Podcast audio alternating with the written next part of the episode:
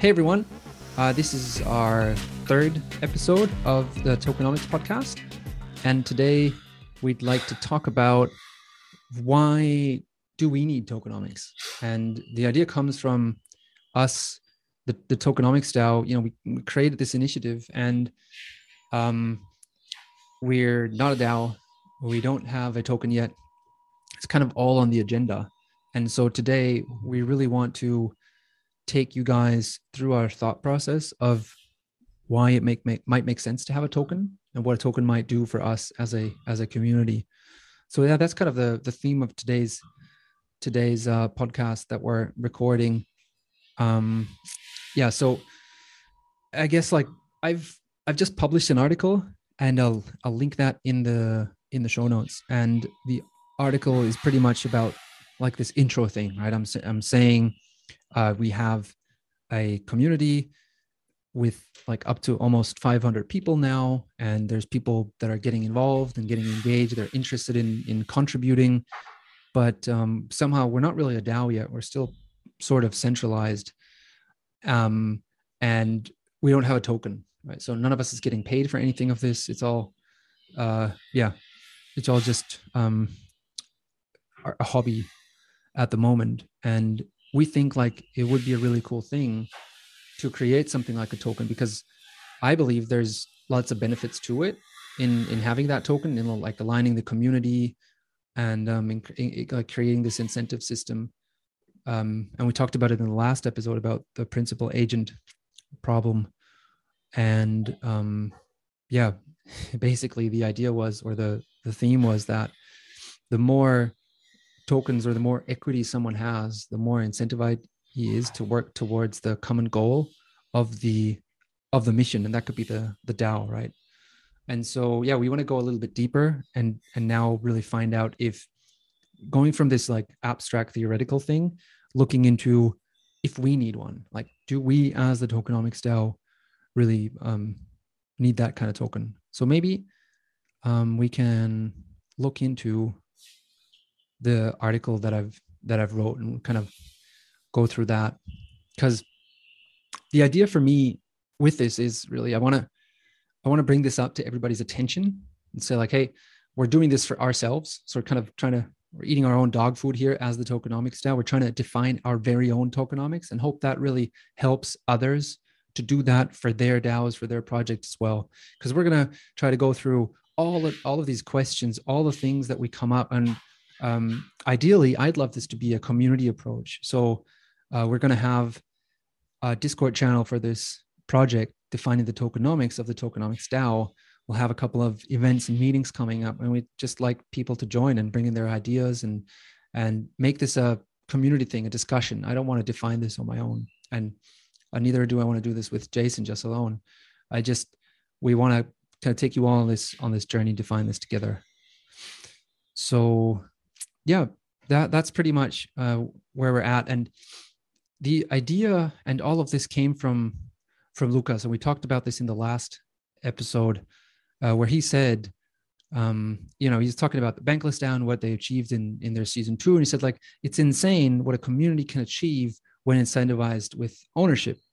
And then in the last episode, we kind of drilled into that, into that ownership theme, um, what that does to to people joining and um, yeah, kind of how how that helps them to work towards a common goal and create all sorts of crazy, interesting stuff that potentially could be monetized in the future that others see valuable.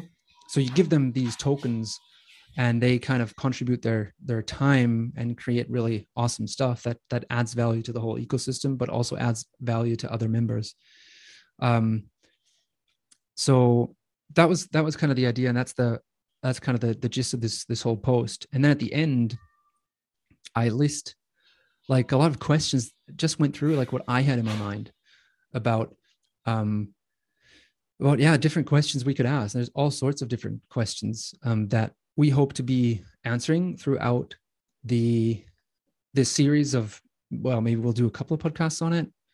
Um series of articles discussions in the community. So it's like things like why do we need a token? This generic question, launching a token, a demand for a token? Like where, where does that come from? I've read a really interesting uh, blog post on supply of tokens. Like how do you evaluate that? So there's so many different topics, I guess, to uncover. And um, yeah, we want to take our time and go through all of that. So there's some interesting questions in here. Maybe we can, uh, yeah, have a look at these while we go through that. And then what I'm also doing, I'm working on this second piece on like why do we need a token. So that's kind of the. i am going to take like this first chunk that we have defined as first questions that we also want to discuss today, and I'm going through that. And to me, it's yeah, I've, I've I've gone through it. I've done some research, and I really I can't find a lot of things that would speak against having a token um, because of just this ownership, this ownership scheme, right? And I've looked into some definitions. It's really to some degree it's very, similar to equities. Um, so, uh, like you just you know you have shares and use them to raise money. That's a that's a cool thing you could use a token for. And yeah, I mean it can be used for price determination, so you can trade it on the market, and um, that's also something that's a pretty good thing, right? So you can you can buy into that.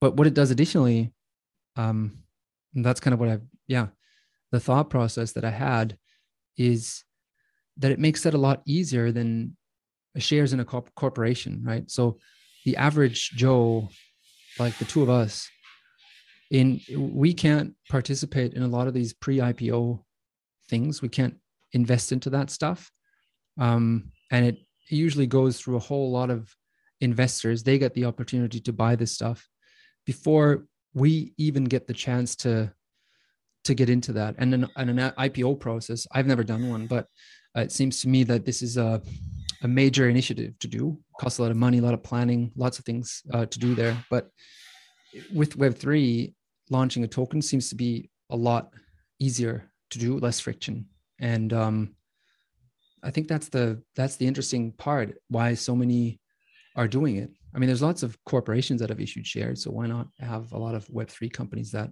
um, issue tokens, right?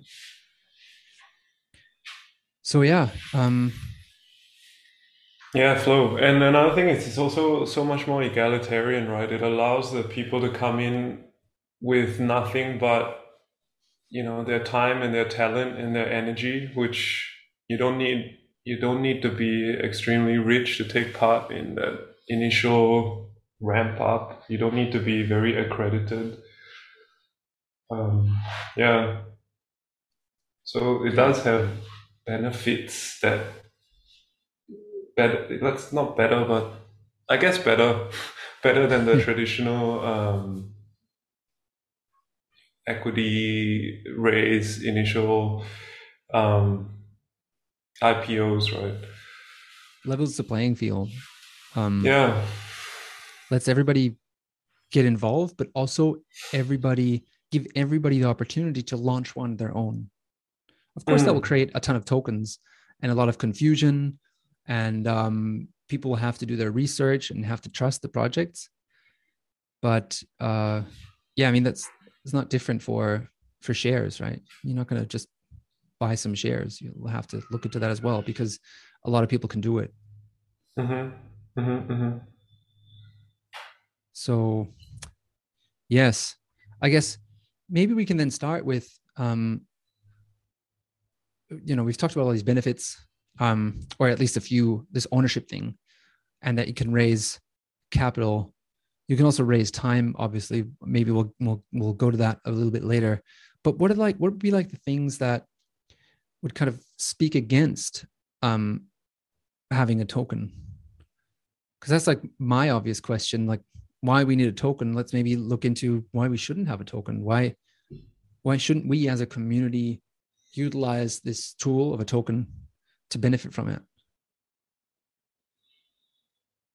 yeah uh, it's hard to come up with many um, yeah, it's hard to come up with many good reasons why not to have something like that. Uh, and I think it also depends on which perspective you're taking. Like if you're saying from a governance perspective, right, from a um, conventional business perspective, there's certain aspects that muddy the the water a bit. Like, oh, so if it's not a private limited corporation, what uh, if you're paying your your customers or your shareholders or your stakeholders with these things that are not currency, like government fiat? Um, how do we account for it? How do we put that on our balance sheet? Stuff like that. So there's that perspective. And then there's also the perspective of looking at it from the point of view of hey is this actually helpful to achieve these certain goals we have right for this for this organization? Does putting tokens into the mix help us achieve what we're trying to do or does it hinder it and make it more confusing you know? Um what could that be? Like um just try, trying to think through that. What could be so, for example, I, I I'm just purely guessing here because I've never re- worked in the environment yet. But um, yeah, for example, if say, em- in this case, not employees, but but uh, collaborators, let's say, uh, incentivized to do something to get a token, they might actually end up changing their behavior just to accumulate more of these tokens. And maybe it's not good for the um, for the worker or the creator, but just because they have that they're incentivized to collect these tokens, they go ahead and, and exhibit behaviors that in the whole grand scheme of things might not be a net positive you know? They might say oh i'll spend all my time. I see there's a loophole here. Whoever whoever um, I don't know put in this what would you call it? This smart contract or or these rules right for these systems. They there's a loophole there. If I just keep going for these courses I'll keep accruing tokens. And even though I'm not interested in these courses I can just turn it on and um, sit in the background do something else and keep getting tokens right? There's the, the, the, the accountability comes in a traditional setting you'd have that accountability you'd be um, people will see your colleagues will see what you're doing and go hey that person's not really contributing much um, you know and there's that peer pressure to do something different but when you're just working in an autonomous mode and you see a loophole in the system you could encourage bad behavior if such loopholes exist. But again, I'm just I'm just spitballing here. I'm just guessing, right? Yeah, yeah, yeah. I mean, like I like the the the learning example. Of course, somebody could do if you had I don't know like a, a learn to earn model. Somebody would be incentivized to to do your courses. But I mean, would that be different to university? Right? Why do you do a university degree? Um, I think most people are motivated by having the degree to then make money with that. It's not, I guess, like there's certainly some people, but most people wouldn't just be motivated purely by the content because they could they could get the content for free nowadays. You could just mm-hmm. um, go on the internet and learn about economics or math. Uh, you wouldn't need to sign up for uni and, and do tests and, and do all that. Um, mm-hmm. So incentive is clearly achieving this degree where yeah token could be like this clearly the incentive is receiving that token and then the learning might not be as good. I don't know. Yeah. That's an interesting one.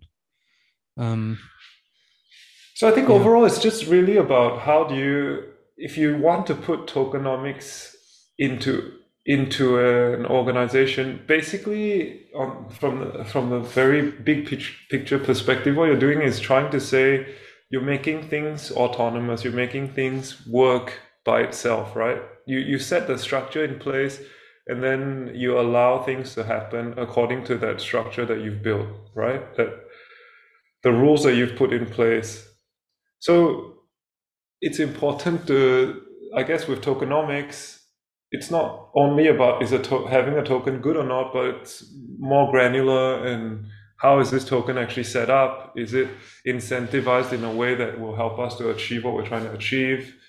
Yeah. You know, it's and it's prob- yeah, you have to go yeah. deep, I guess. Yeah, and like case by case, not like probably not every project needs a token.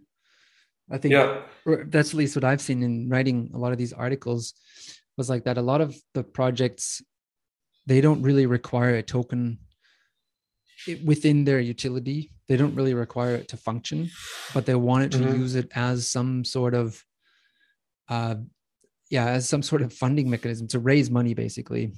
And then there's right. this whole utility token, security tokens topic. You know, that if you have a security token, then you you sort of have SEC regulation in the United States, and it's not that easy to to to create.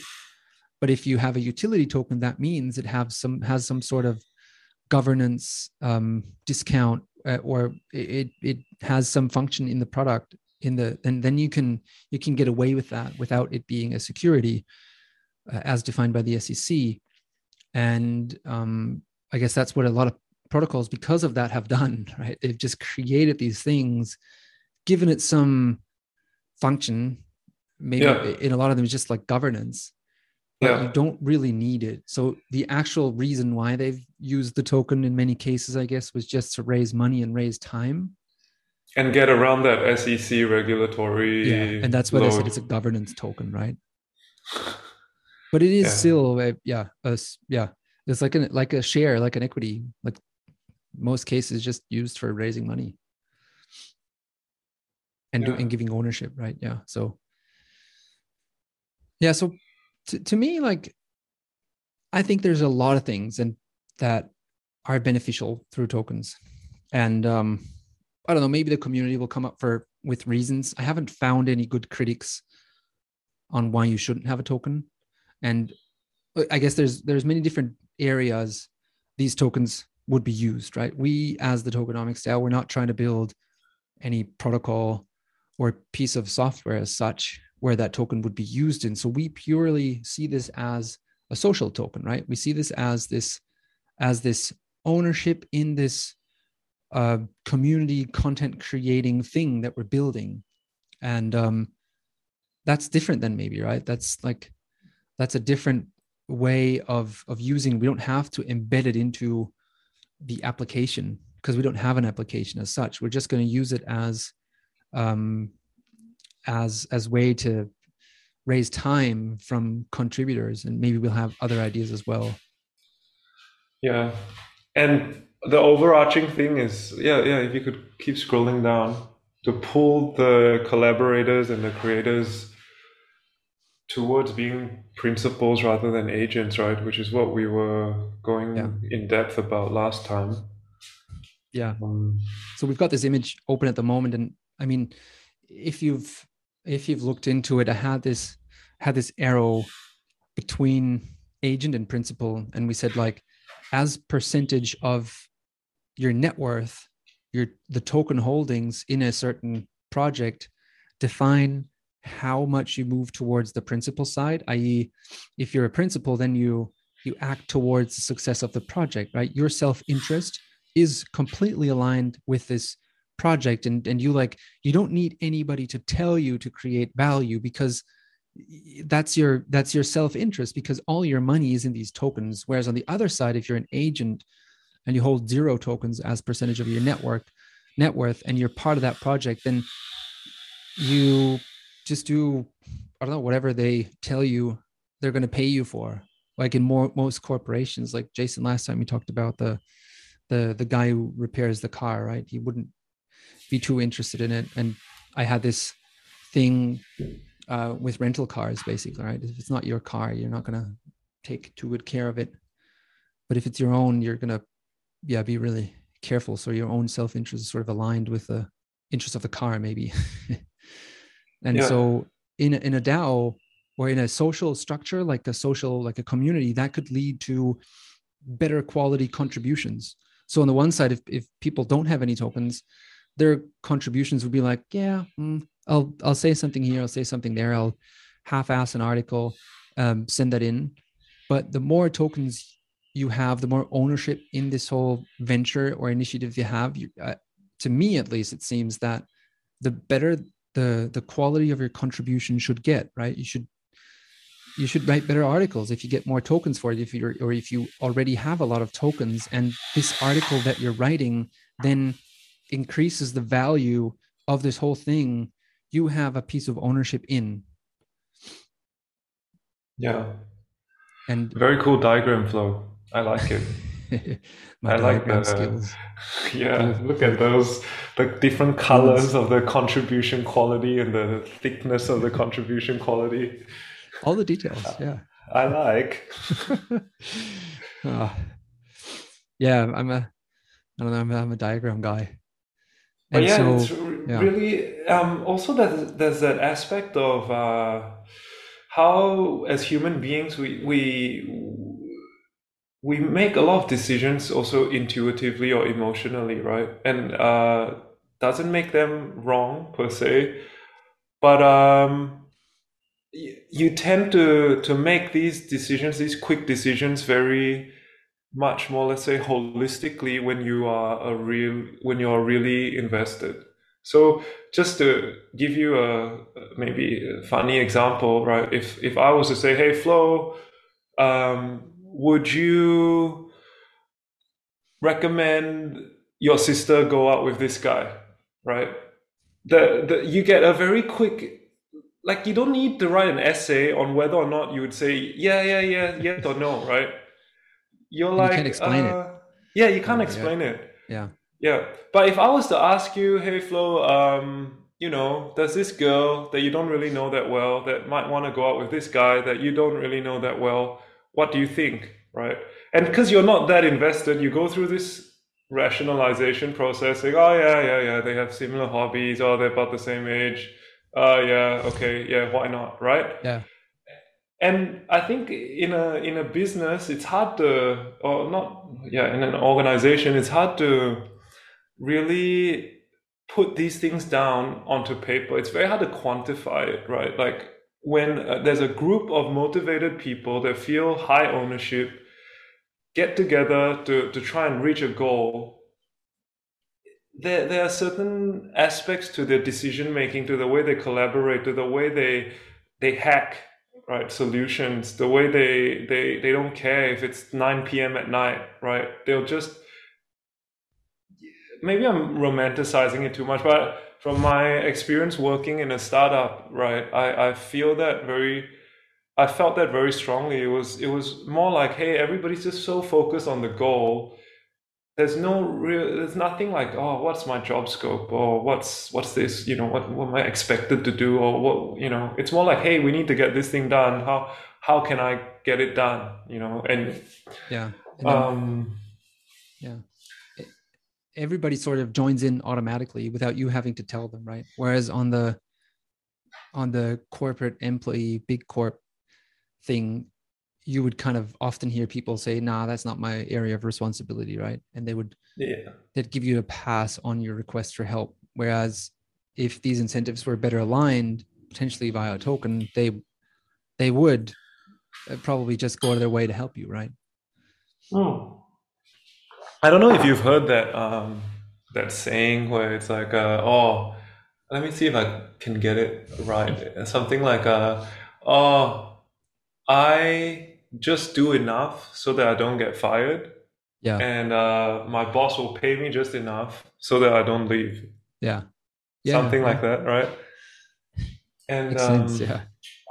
Yeah, and, and how do you prevent how do you prevent an organization falling into that rut where you have hundreds or thousands of people going to work every day with that mentality? Yeah, yeah. Yeah, it's interesting. And I think that that's I mean that's what I see I've been seeing in this in this DAO landscape. People seem to be motivated by something else.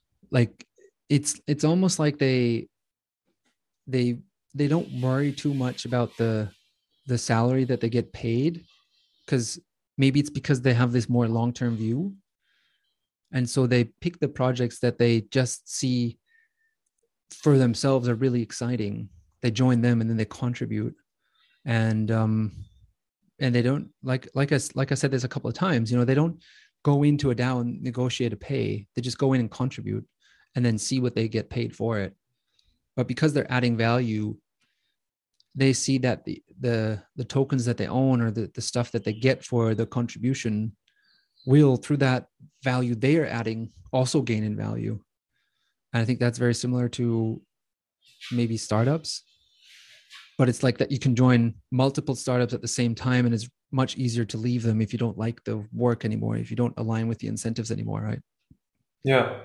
So you just you just go to the mar- you just go to uniswap and sell your tokens and then you're out of the out of the startup. You don't have to quit your job formally and and do all that right?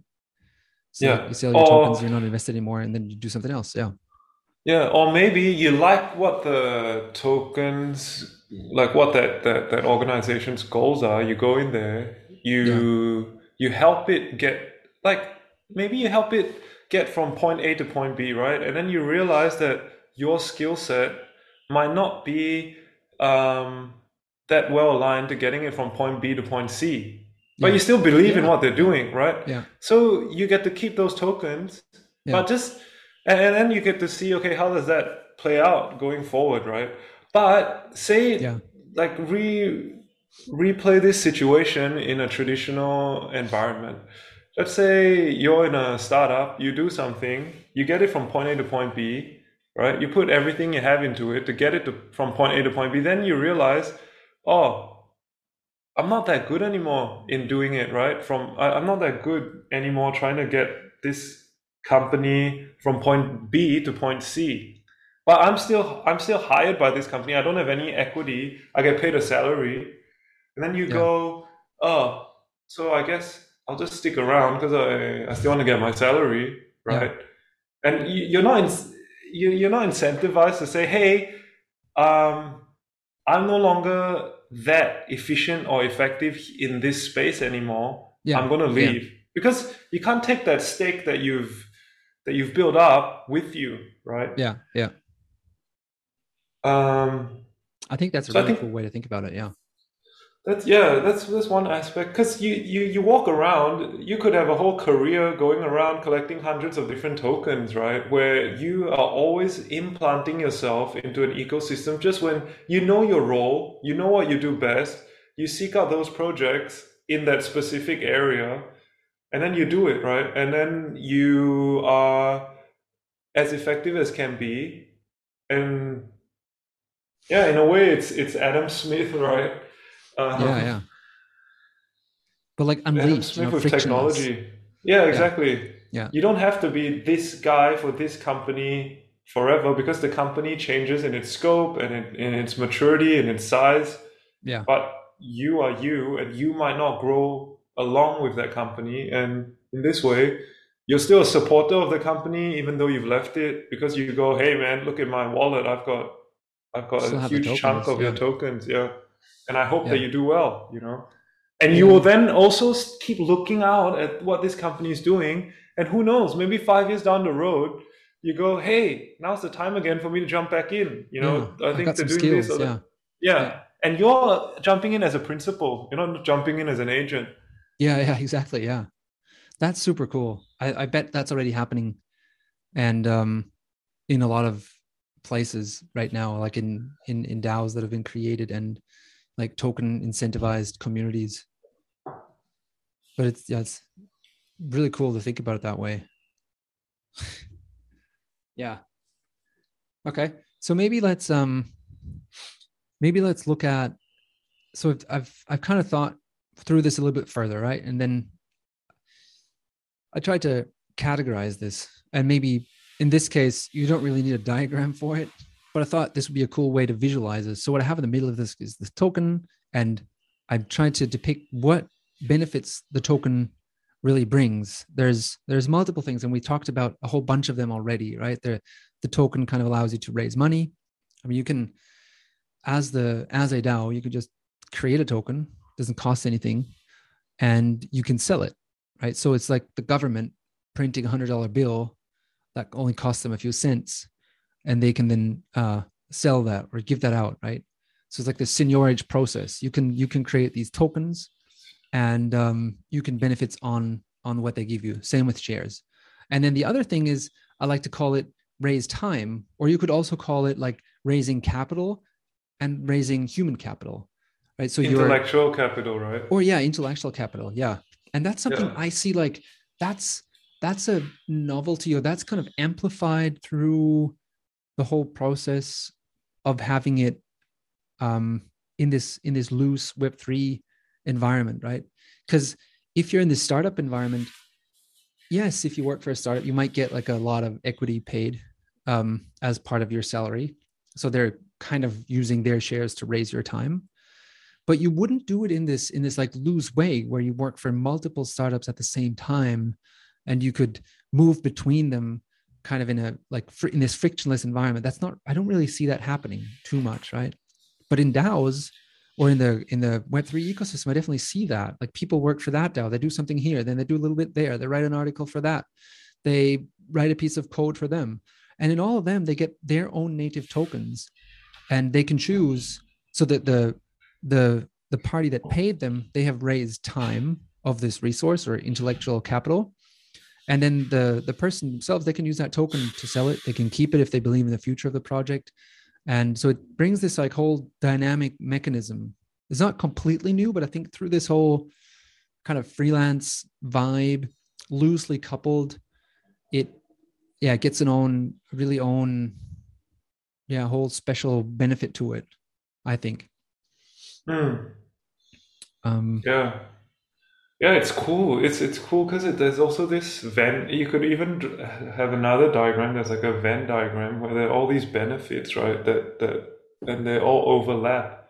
I guess it, uh, traditionally, to raise time at the same time you raise money, it doesn't. It's not that easy normally. It's not that elegant, right? Yeah, because you have to um, hire people in traditional. Yeah, I, I don't think like I don't know if this exists, but who knows? Maybe there's freelancers who like purely work for startups and are happy to get only paid in equity. Not sure if that if that exists in the mm. in the traditional world, but that's kind of how I see it sometimes in in DAOs. I don't think I think just due to the regulatory framework, right? Like you you're yeah. German, you know the the way things work in Germany. You know, when you're an employee, there's all this all these things. You know, you that the government needs you to, to fulfill. Yeah. So it's I think there'd be a lot of friction for somebody to come in and say, "Hey, I'm a freelancer. Pay me in equity." Yeah. You know, and and Would, yeah, uh, yeah. with tokens, that's all gone. It's just straight yeah. away. No middleman, right? Coming in between. Exactly. It'll be interesting to see how they regulate it. this new tool that we have um, and and in a way, they can't really regulate it. They can regulate the off ramps, right? They can they can't yes, regulate yeah. the way you organize yourselves with different people. Yeah. Um, yeah. And how yeah. people choose to work with their time on certain projects, they can't regulate that. Yeah. So it's it's super crazy when you think about it. Like you it's, it's revolutionary, even right? You've got people all across the gro- globe now able to work with each other, incentivized to work with each other with no centralized authority, really being able to influence that in the way that they have always been able to, you know. Yeah, yeah, yeah. And like especially this like cross-border thing. I mean, we know this very well because we've worked in different countries um and worked uh, yeah, pretty much like in this in these global setups. And to me, in a corporate world, it's always sort of, yeah, it's not very easy to do, right? If you want to move somewhere else, then I couldn't really do that, or I couldn't get paid out of that certain country. Um, all of these things, like I guess, like are quite diffi- difficult in this traditional setup. But with with with a token, it makes it so much easier for people to actually contribute out of any country because they can just receive these tokens, be a freelancer themselves, and then they can sort of on their own in their own country in their own jurisdiction they get to decide what to do with these tokens how what off ramp they have to use how to declare taxes not you know yeah exactly here that they have to be doing this illegally and just keeping the tokens but they can then take that into their country and then worry about it but for a company to pay you let's say i was working for a Singaporean company and they would want to pay me in Australia for them, it'd be like a ton of things they have to set up to make that work, even, right? Yeah, exactly. Yeah. In this case, everyone's just aligned towards the goal, and then everyone just takes care of themselves and ensures that they legally are able to provide themselves with um, income or you know incentives right? Yeah. but it's not up to the the, the company in this case to to Yeah. to come up with something to leverage that global talent pool. That's the amazing thing about this. In the past it's like oh you want to work for this company okay you might need to move right move your whole family across continents Yeah. put your kids into new schools maybe they need to learn a different language Yeah. nowadays nowadays with this um, yeah a lot of that can be that barrier of entry can be taken down and i think it's really really exciting to, to see what might come up from it Yeah. It's like time zone is the only thing. yeah That's time zone is the limit. Um, but yeah. we're making it work right florian where we are. Yeah. You're getting up early. um, thank you for that. Cool. So I guess, yeah, we talked about the ownership a lot, you know, incentivizing members, this whole skin in the game piece, but then also marketing, right? Um, and I love Yeah. that when you when you brought that up. That was something I never thought about, but when you brought it up and I, re- I read through your piece, I was like, yeah, that's so true, right? yeah, it, I mean, you you got to be careful in some degree. And we talked about this prior to starting the show about Ponzi schemes, but um, in a way, somebody who got in and has that token and believes in the community, he will of course go around and tell other people about it, right? But that's also what happens if I'm happy with the new AirPods, right? I'm really happy with these new AirPods. So I'm going to tell everybody about it. Um, I don't, I don't have ownership, but like, you know, it, you get the point. Maybe it's, maybe it's a little bit similar to that. Um, but what it will like, it will even, am, it would just amplify it. If you own the token or if you have this ownership in something, you will tell others about it if you like it. Otherwise you wouldn't be holding it, right?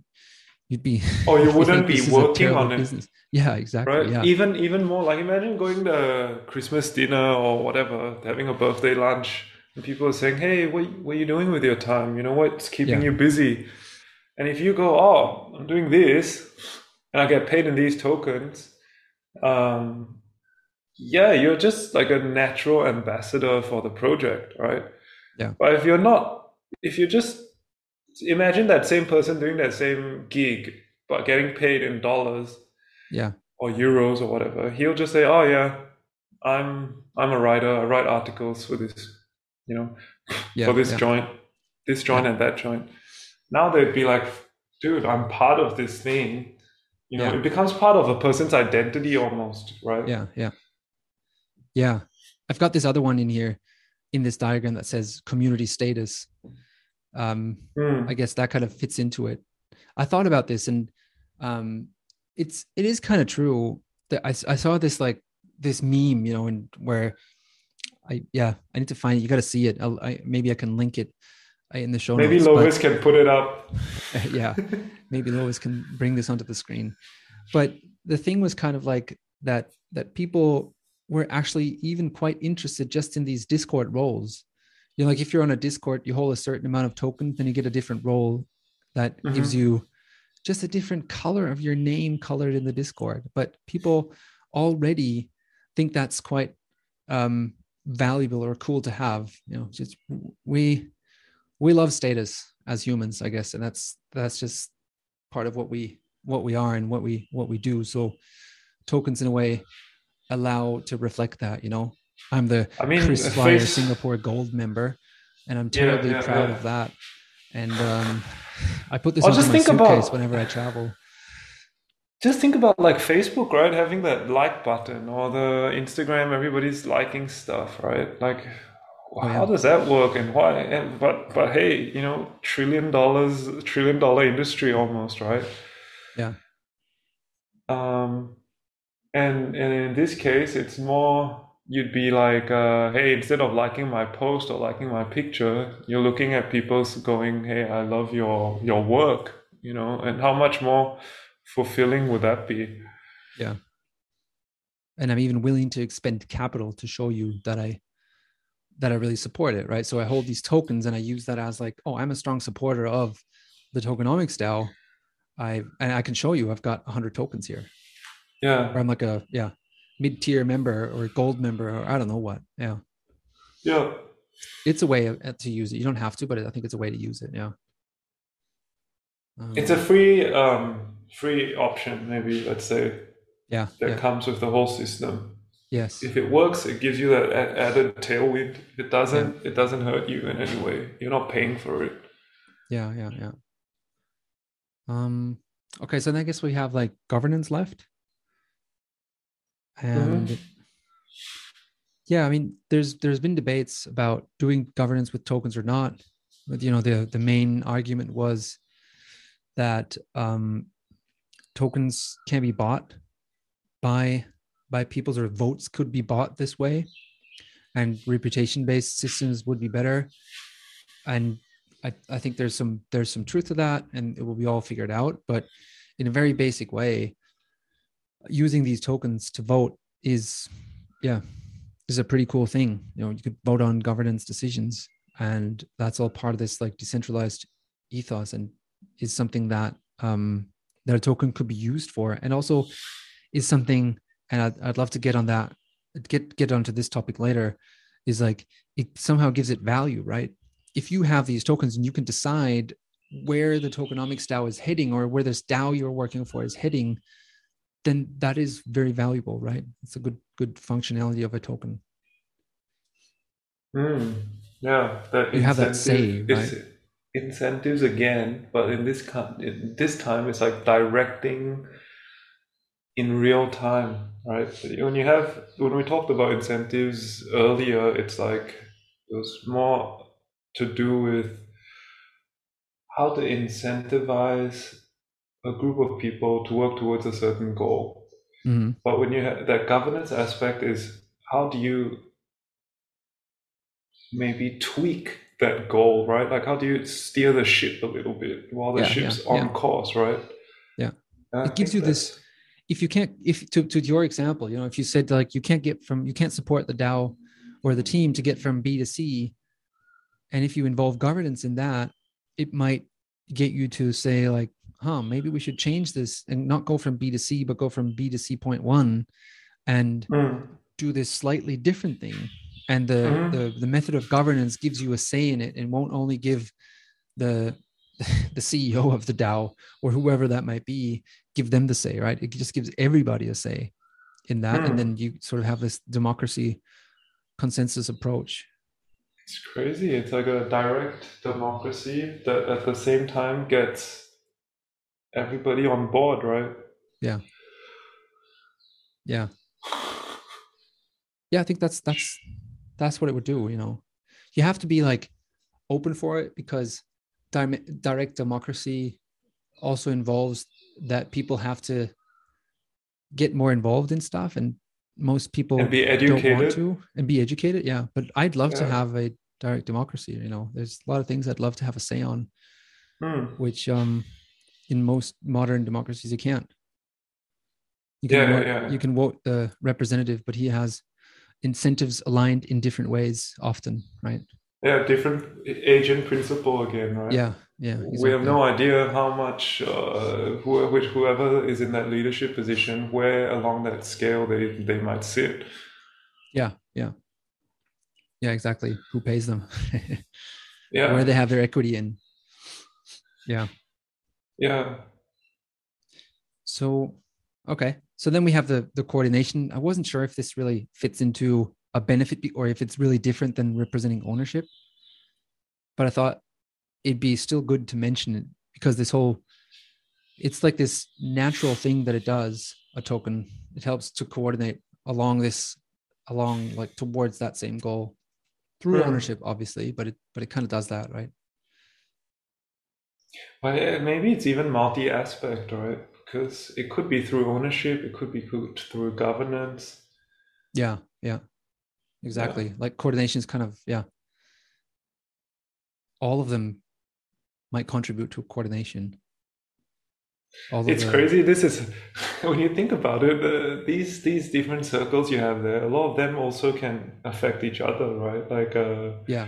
Let's say you know market valuation goes through the roof. That would also that would also put a dynamic on all the other um, aspects that you you have here listed. You know, straight away that incentives how, how much it it would affect how people oh, yeah, think yeah. about you know their position in that.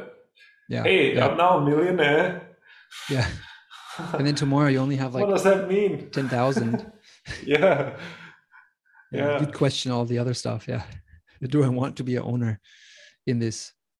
So that that's maybe that's maybe one of the, you know, and I I kind of skipped that section when we talked about the the not so good things about tokens. The downsides, right? The, the volatility. Yeah but that's it it's yeah. the it's the volatility it's it's like the so i quoted this australian shareholders association they basically said well if you trade the equity on in a market and it's like the obvious thing right it it's it's volatile and you might lose your money right it might might go down you might mm. put in a hundred thousand and then something happens and the thing goes down to to thousand so you lost a lot of money in it and that might get you to question all of these other things right you might question my community said, is it actually worth that much? Do I want to have a save if if it's not worth anything anymore?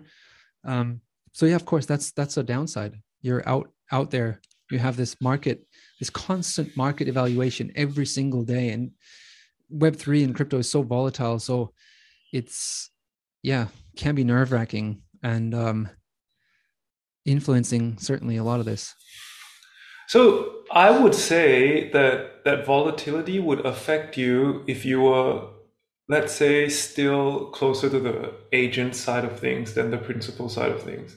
So even yeah. though you're, say, you're Elon Musk, right, and Tesla goes from 100 to 1,000 and then back to 400 again, and 99% of your net worth is tied into that stock, you actually I would say you actually don't really mark to market your valuations every every week, every month, every day. If yeah. not, you go crazy, right? Your job yeah. is you're single minded. You go, hey, I want to make sure 20% of the cars on the road are mine. I want to make sure we get to Mars, whatever it is, right? You don't have time to be looking at your balance, you know, your yeah.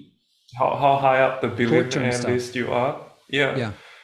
But if you were, say, holding 30 different tokens and um, one token, let's say, suddenly moons and gets you to, you know, it becomes 50% of your net worth, you then become a lot more worried about what that token's financial performance is going to be. Yeah. Right. It's going to go on like this. Yeah. Yeah. Yeah. Because so, you might be more short term. Correct. Um, yeah. Thinking about this. Yeah. That's maybe and most, cool, yeah most people in traditional uh, in entities they they if they start something they you know it's usually 10 years or so before they even can think of selling selling it right yeah so, so they're not really doing this mark to market stuff going on an exchange and saying hey how much is my startup worth yeah yeah because they believe in this long-term vision behind it right? That's um mm-hmm. but yeah maybe that's like a whole different thing we should explore as part of this journey is like how how does the that market valuation impact people on this spectrum that i had here right? This uh principal to agent how does that impact them? Like yeah. if the tokens go up is the prince is like the the principal more impacted or the agent more impacted and how so yeah maybe we can do a deeper dive I, I think that'd be cool. I would say, right, um, if you think of volatility as uh, putting a bunch, like if you think you have, if you can imagine a bucket full of different sized rocks, right? Mm-hmm. And, and they're all randomly placed in this bucket. And I think volatility is like this energy you have that you're shaking the bucket, right? And slowly yeah. but surely, after, you know, thousands of shakes, you see the the rocks start to get aligned according to their size or, whatever, you, what have you, right? And yeah. I think with this, with volatility, you might actually see the principal, you know, the people that start to hold on to the tokens over the long term, they're the strong hands, right? Yeah. And you might see that as as time passes and volatility goes through different cycles, you might see that oh more and more of these people that are holding these tokens after time X, you know, they're they're principal minded. It's no longer it doesn't matter anymore. You know, Yeah. Bitcoin Yeah. Bitcoin, I, I believe, Yeah. let's say I believe, I totally believe in Bitcoin. Okay. So I bought it at 10 cents. Okay. It's just gone from 60,000 to 30,000. Do I care? Maybe if I've held it through that whole cycle, you don't care that much anymore, right? It's Yeah. just, no, it's just a way of being. I'm a Bitcoiner, maximalist or whatever, right? Yeah. But that's because like I mean you've profited so much along the way. But like what if what if the market is just volatile and then after two years you're not much better in your position, right? What does that do? Yeah, and then then if you don't believe in the project anymore, you'd probably sell out, and the Yeah, person yeah. that buys from you would be probably somebody believes, that yeah. Yeah, because how how, how why else would you buy something that just crashed ninety percent, right? Exactly. Yeah. That's So then you have that movement of um, the the token ownership towards people that believe in the project. Yeah. More. True. Yeah. Yeah. Uh, and this hypothesis, I don't know. I'm just Yeah. I'm just guessing again. Yeah, yeah. No, but it it does make sense to some degree. Yeah, yeah. Cool. So maybe let's um. Now we've talked about the benefits of a token, right?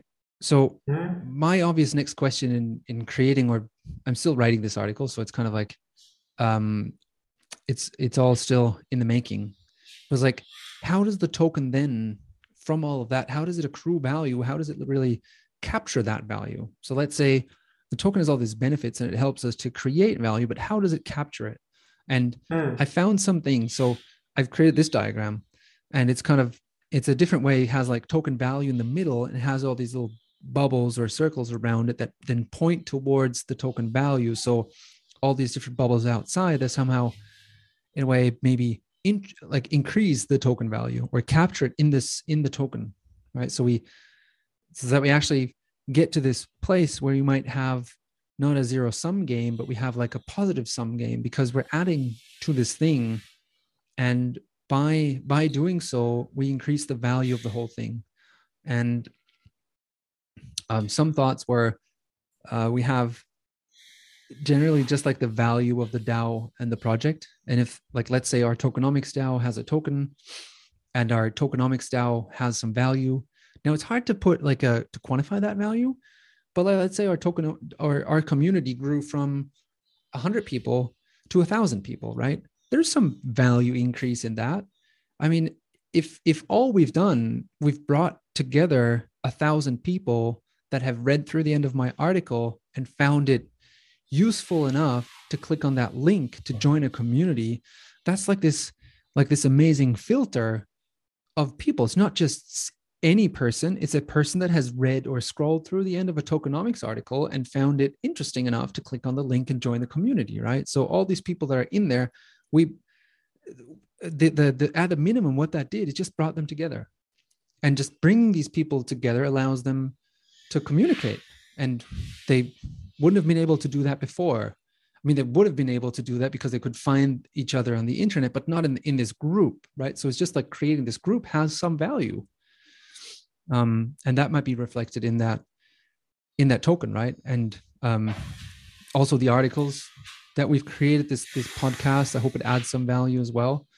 Um, videos, just like the, the exchange of knowledge that is going on in this community. That's like the next thing I think also creates value to the to the project and um, will somehow also contribute to value of a token. That's at least my thinking. Um, Yeah, you have that network effect, and the Yeah, more yeah. every single person joining the um, the total, let's say the system, increases the value and leverages off every other person that's already there. Yeah. And if, if you you mentioned going from 100 people to a 1,000, that increase in value is definitely more than 10x, you know? Yeah, Because when you There's have a community of yeah. yeah, and you get a community of what? What's that like? Three people, two people. You've got two relationships. Three people. You've got six. Yeah. Right. Four people. You've got twenty-four. Exponential. Yeah. Um, yeah. And that just means in a free, let's say, a free self-organizing system, uh, where with efficient um, means of leveraging off different talents and energy and knowledge pools, right? Definitely increases its value. yeah. The system's value definitely increases as people join it.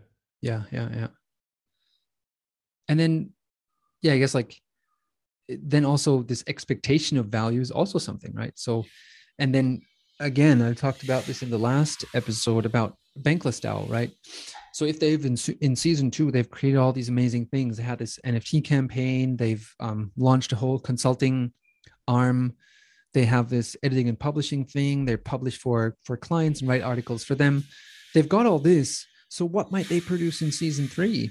What might they produce in season four? There's like certainly, I've got high hopes that they will that they will continue to be be great and, and produce great stuff. And so I've got this expectation that what they create is going to get even better. So that's kind of something I think that also goes into the value of the token. I mean, that's how stocks are valued, right? It's like this expectation of future cash flows or future value, maybe that that so the market always is forward looking, kind of priced into that, right? So I think like this this is also something that adds to the value of a token, what mm. the market expects or what people expect to happen. Mm-hmm. Um, mm-hmm. Yeah, I guess then I have like ownership. Um, that's just this like governance, right? I said it earlier. If you own the token, if you have ownership, the, the token is valuable to you because you have a say in how the project uses their funds, their resources, and how it does stuff, the direction it's going to take.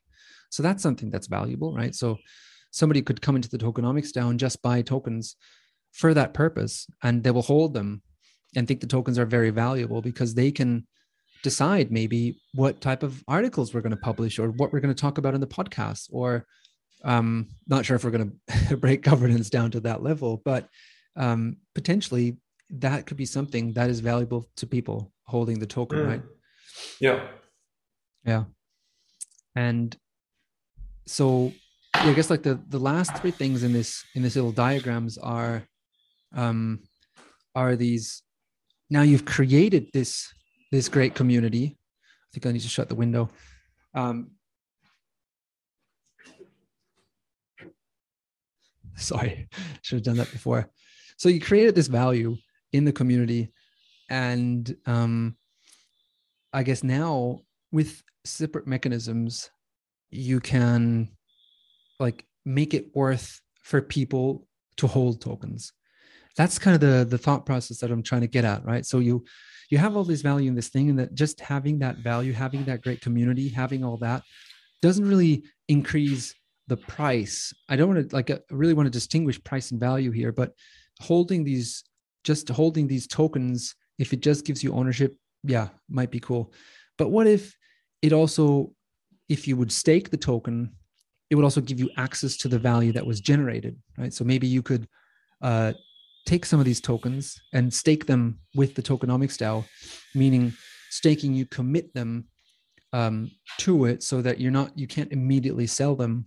Maybe to also lock them up for a certain amount of time, and that would give you access to special resources. Maybe it would give you access to certain channels where, um, yeah, you could you could ask questions, right? We were talking about this the other day with Lovis about mm. launching an education series, right? And if we had an education series, maybe um, staking some tokens or staking an NFT or having an NFT of having joined an education course would give you access to a special channel where specialists in certain fields would be there for you to answer questions that you have in a timely manner, like maybe within 10 hours. So that would be make a token very valuable to hold.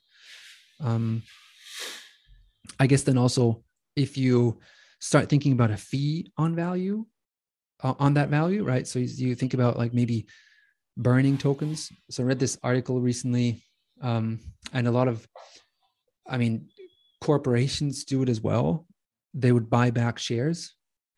Mhm. Um, and buying back shares doesn't really burn them, of course. It just keeps them on the balance sheet of the corporation.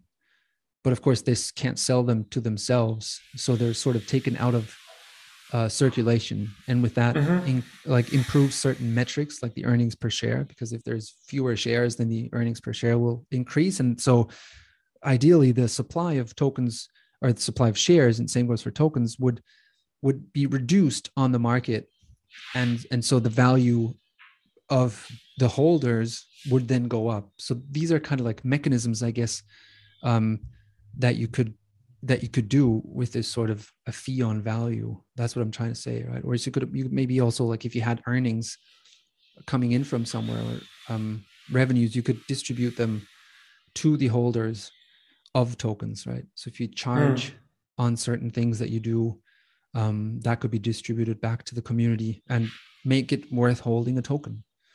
And same for, I guess the last And point is this. Uh, yeah, sorry, you go. No, and it, it also then increases that expected value of the DAO project from a forward, forward-looking perspective, Yeah, right? yeah. So it, it virtuous cycle set gets set up. Yeah, yeah, yeah, totally. Yes, and then uh, I mean, what it also could do could like reduce the fee for holders.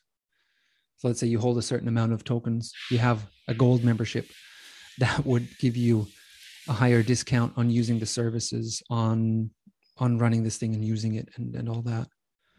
So yeah, I think that that's kind of what my thought process was in like capturing tokens and I'd really be interested to hear some feedback maybe from the community once we have this uploaded and, and posted um, and like some discussions on that if there's anything that i'm missing or anything that we could add Mhm. uh, to make it more clear Yeah, it'll be And, exciting to hear feedback on what we've been discussing because we might be missing something or might be getting something wrong.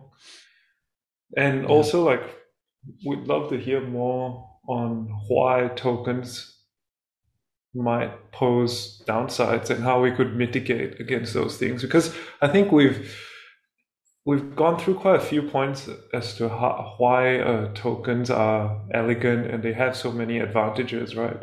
So if Yeah. there are disadvantages, you know, what what might be good ways to get around those disadvantages so that we can still leverage the upside and minimize that downside? yeah yeah yeah i'm really keen i hope um yeah we get we get to a good discussion within the community on this on this thing um yeah maybe i just i just copied this into the article i haven't used it in the actual article but it was a quote from uh this guy julien thevenard he works for fabric ventures and i was reading an article of him and he had this in there. It was this like uh um yeah this kind of this kind of marketing theme and i really liked it. That's why maybe i could just read it out. Was imagine if you received equity in youtube per thousand views your video generated in 2007 even if the equity was worth only a few dollars at a time would you have ever uploaded a video elsewhere or promoted a competitor so that's kind of this like if they would have been able So to true. to use this right this Yeah. mechanism i think it would have made the whole thing even better and now we Yeah. have that technology and, and that's why i'm thinking like to me i can't see a lot of things that speak against utilizing a token because they Mm. they are so powerful in this right? And he goes on and says like imagine if every time you took or gave an uber ride in 2012 you received some equity in the company assuming you're happy with uber and the company keeps growing would you have ever taken lyft? What if you received equity for referring new customers on top of the usual cashback right? So it's this whole ownership principle and he kind of compares that to startups or now bigger corporations um, but to the time that there were startups. So if they would have utilized the token back then you have all this like expected um, yeah expected company growth marketing all these things that we talked about kind of go into that. And that's what yeah really makes me excited about this new technology and that we can that we can use it. And i think we should definitely try. Mm. Yeah, yeah and, and see what we find out along the way, right? We're good to come back and have this conversation in the future after we've been through yeah. it. And yeah, no, we should. Cool, man. Do we have anything else, or do we want to um, wrap it up here? No, I think I think we've said what we wanted to say and thought through the things we wanted to think through. Um, let's just wrap it up. But again, love to come back and and hear, come back to this spot again in the future and see what we know given some time. Yeah, yeah.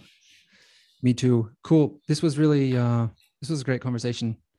Um, even though we walked through an article that I've kind of written, talking about it and getting some getting into this like discussion mode, you know, it often really helps you to even re- rethink your own stuff and brings up so many new ideas. So I've got a few new things that I that I can weave into this piece. So that was mm. really uh, helpful. And when do you think this piece will be up? Do maybe you know like yet? um maybe like in a week, week or so. Mm-hmm. Yeah, yeah. So we just published the first one. We're going to have a meeting in the community about defining the tokenomics of the tokenomics DAO. It's in this channel. I'll link it in the in the show notes. And if you come to our Discord, there's I think Discord has this new feature called events. So if you click on events, um, you'll see what I've scheduled, and I've scheduled this tokenomics of the tokenomics DAO working group on Thursday, March the 17th, um, 11 a.m. my time in Sydney, Australia. So you might need to convert that to your local time, but yeah, it'd be cool if people would join. Or if they can't, we'll record it and then um, yeah, you guys can watch and we can have somewhat of an uh, asynchronous conversation. Anyhow, cool. Uh, hope you enjoyed this third episode, and uh, yeah, we'll talk to you soon. Thanks, Flo. Bye bye. Bye.